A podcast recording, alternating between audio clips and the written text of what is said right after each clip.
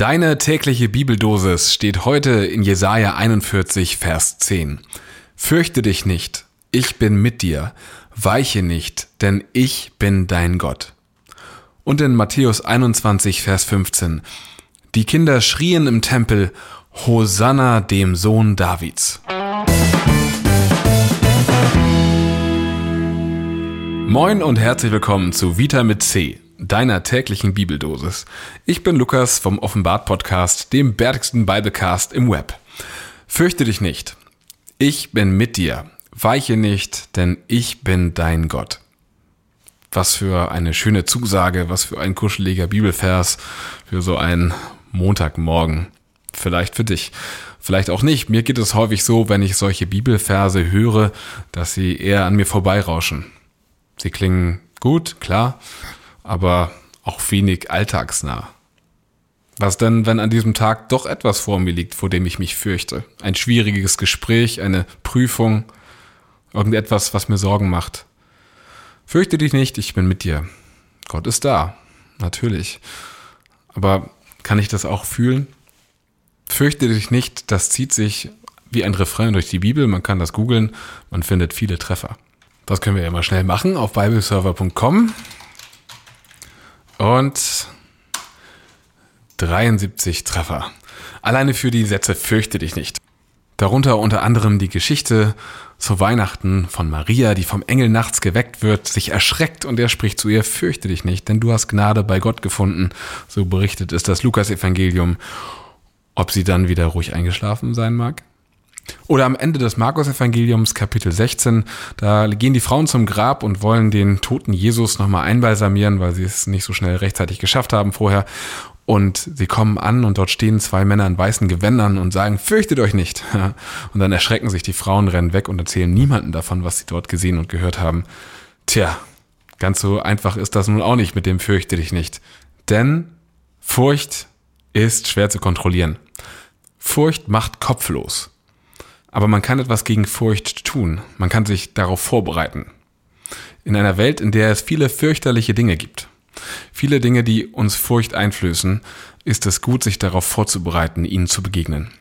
Genauso wie du zu einem Erste-Hilfe-Kurs gehst und dich darauf vorbereitest auf die Notsituation, in der du vielleicht aus Furcht nicht handeln würdest. Aber da du weißt, was du tun kannst und nicht darüber nachdenken musst, ob es das Richtige ist, sondern es im besten Fall so trainiert hast, dass es dir in Fleisch und Blut übergeht und du sofort denkst, ah, stabile Seitenlage, kannst du handeln trotz der Furcht.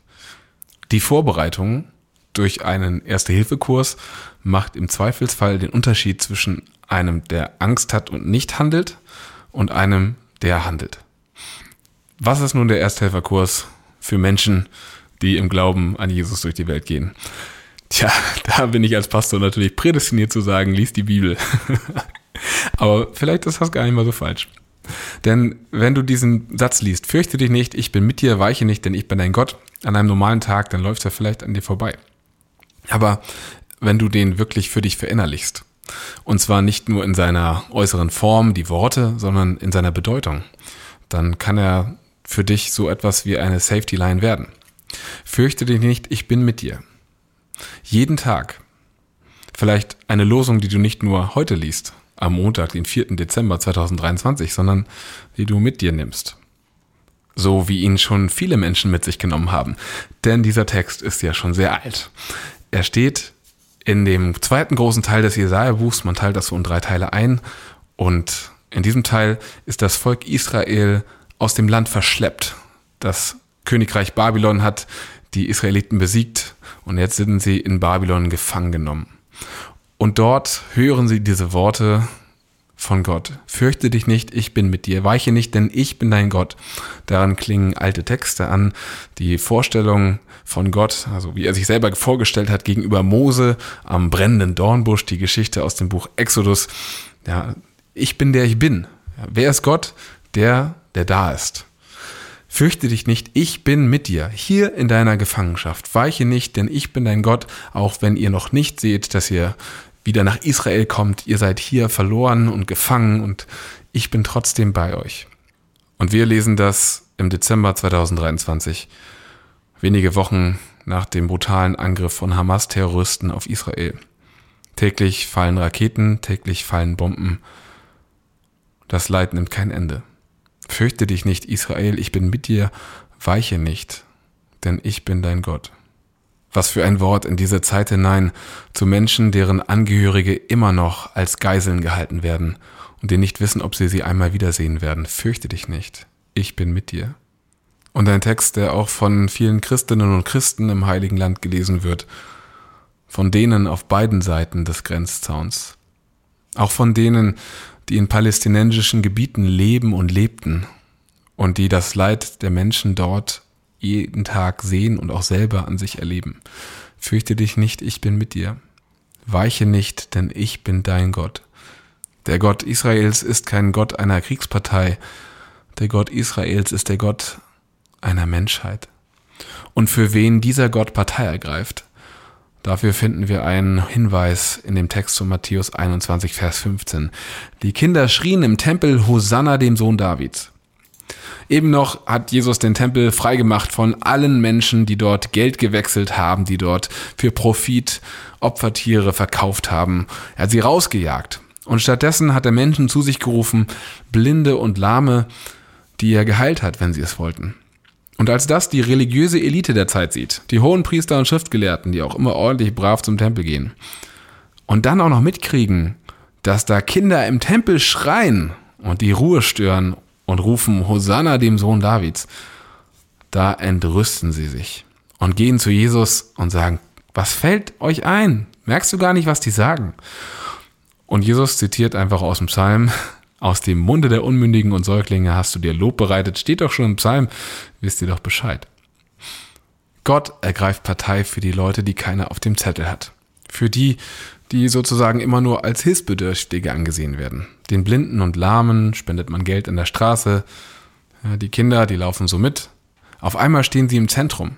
Anstelle des Opferkults der ja gut biblisch begründet ist, stehen da auf einmal Lahme und Blinde, die doch eigentlich draußen warten und bedient werden sollen durch diejenigen, die Spenden geben. Und anstelle der frommen Menschen, die theologisch diskutieren und beraten im Tempel, da stehen auf einmal Kinder in der Halle und rufen Hosanna dem Sohn Davids und jubeln da einen hoch als den versprochenen Messias. Ja, wo kämen wir denn dahin? Wenn auf einmal alle mitmachen könnten. Das wäre ja fast wie Weihnachten. Tja. Fürchte dich nicht, ich bin mit dir. Weiche nicht, denn ich bin dein Gott. Das hören auf einmal sogar die, die noch gar nicht wussten, dass es diesen Gott gibt oder dass er etwas mit ihnen zu tun haben will. Sogar die Kinder, die die Jünger brüsk weggeschickt hatten, als sie gesegnet werden sollten. Weiche nicht, bleib dran, ich bin für dich da. Und naja, auch Jesus selbst hört diesen Satz, fürchte dich nicht, ich bin mit dir. Denn als die Kinder im Tempel schreien, Hosanna dem Sohn Davids, da fällt ihm nicht zufällig dieser Psalm ein, dass Gott sich aus dem Mund der Unmündigen und Kinder ein Lob zubereitet hat. Hier schreien sie und stärken ihm den Rücken, denn sie wissen intuitiv von diesem Gott, der die Furcht vertreibt und bei dir ist. Heute, morgen und auch im Notfall. Bis morgen.